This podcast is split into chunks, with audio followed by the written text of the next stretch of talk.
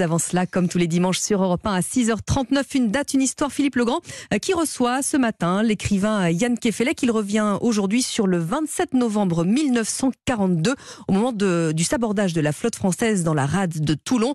Une date clé pour l'auteur dans la réflexion euh, sur la guerre d'aujourd'hui lorsqu'il s'agit de choisir son camp. Bonjour Lénaïque, bonjour à tous. Rendez-vous entre 1939 et 1945. Bonjour Yann Kefelec. Bonjour Philippe. Écrivain, plus de 40 livres, auteur à succès, prix concours pour Les Noces barbares, qui a été adapté au cinéma.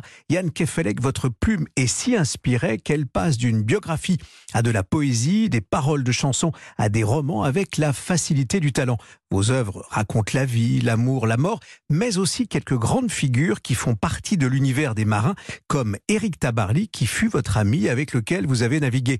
Vous le racontez dans l'émotion des souvenirs. En ce moment, c'est à Florence Artaud que vous pensez en écrivant avec Géraldine Danon le film de son histoire de navigatrice, elle que l'on surnommait la fiancée des océans. Alors que sort votre livre D'où vient l'amour, vous observez notre monde en guerre en mettant en scène la Seconde Guerre mondiale.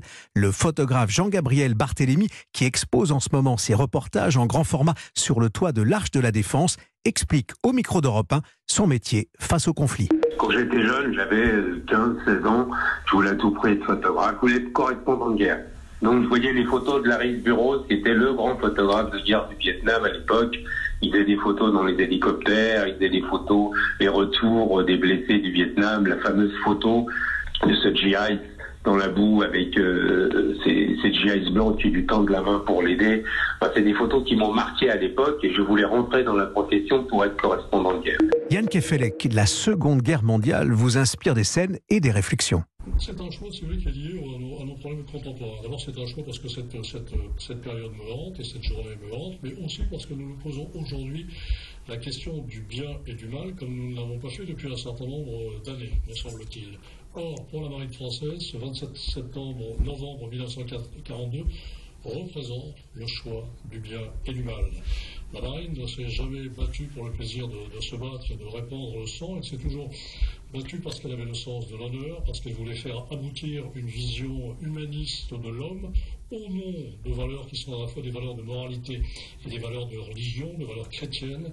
Et ce jour-là, à Toulon, eh bien, euh, à bord de tous ces navires, vous avez des capitaines qui sont des pères de famille, des pères de, voilà, ils ont quatre ou cinq enfants, ils croient, ils croient en Dieu, ils croient à la chrétienté, et ils sont totalement tiraillés entre le monde tel qu'il est, tel qu'il pourrait devenir, selon que l'on suive les Américains et les Alliés ou que l'on suive l'Allemagne. Ils sont totalement paumés. Yann Kefelec, pouvez-vous sur ce sujet entrer dans les détails? On ne sait pas de quel côté se situe le patriotisme. Est-ce que c'est du côté de Vichy ou est-ce que c'est du côté du général de Gaulle? Pour l'amiral Laborde, aucun doute, il n'est pas question de rejoindre la France libre en emmenant la flotte à travers la Méditerranée jusqu'en Afrique et pour l'amiral Offon, secrétaire d'État moins gradé que l'amiral Laborde, hein, qui, a, la haute main sur l'opération, il n'est pas question que, la flotte puisse tomber aux mains des Allemands. Alors, que faire? L'amiral Laborde réunit les différents capitaines, on, aurait aimé participer à la réunion, franchement, je voudrais une souris pour écouter ce qui s'est dit cette nuit-là. Il réunit les différents capitaines des différents, des différents bateaux, il y en a 75 tout de même, à Toulon parmi les meilleurs de la, marine française, et même certainement les meilleurs, pour leur dire que fait-on? Je propose que nous sabordions la flotte.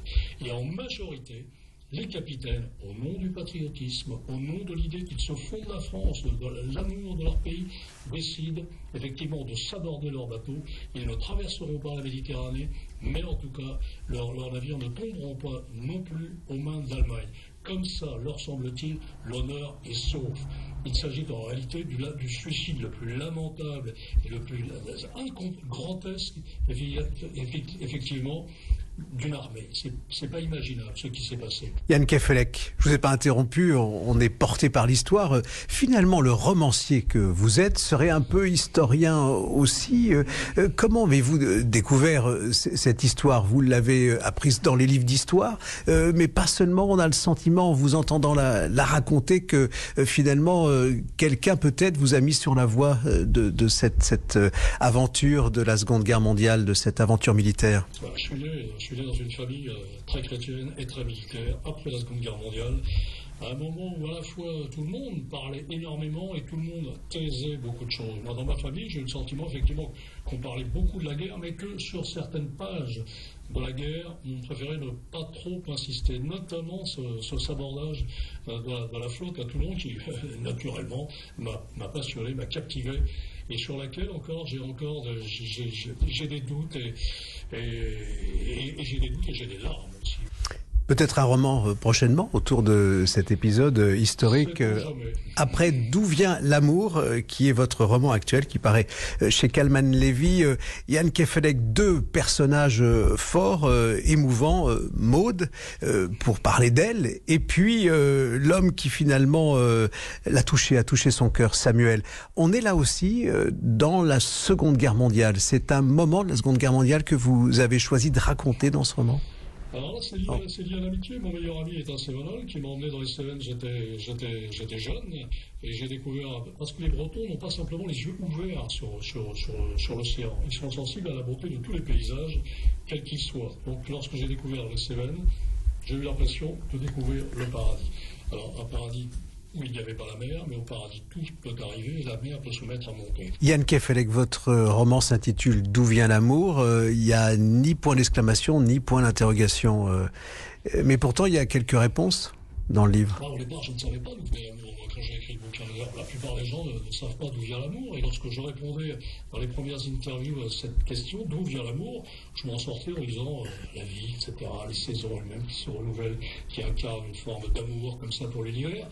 Et puis je me suis aperçu que la réponse était dans le bouquin, que je ne l'avais pas vu moi-même en l'écrivant. Sauf Samuel, comme ça, qui tombe amoureux de Maud lorsqu'il croise pour la première fois son regard. Il tombe amoureux d'une fille bien roulée. Il se dit, voilà, elle est pour moi, mais ce, garçon est un fils de famille à la tête... Guéritier. Sur héritier. Il règne sur des petites ouvrières dans une fabrique de sous-vêtements de luxe. Il va de fille en fille et pour lui, la vie est belle.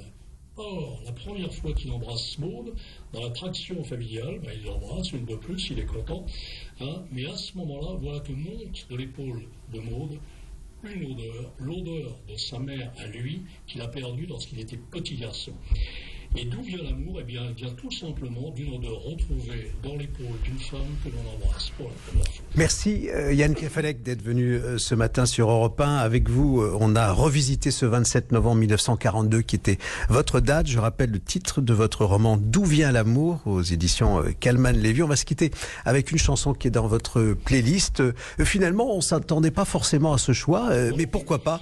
Elle est signée cette chanson Christophe Willem, PS euh, post-scriptum, d'une certaine manière, euh, je t'aime, une belle déclaration oui, amour, c'est une déclaration d'amour à ma fille, cette fois, parce que euh, ma fille a 4 ans et demi, elle a découvert cette chanson voilà, en voiture, à la radio, et depuis elle n'arrête pas de, la chantonner, de la siffloter, de la réclamer. Et c'est vrai qu'en l'écoutant, je trouve qu'elle a son charme. Elle est extrêmement sympathique, elle est bien foutue, elle est bien rythmée, puis ça fait plaisir à ma fille, alors n'hésitez pas. Tu sais si je pars.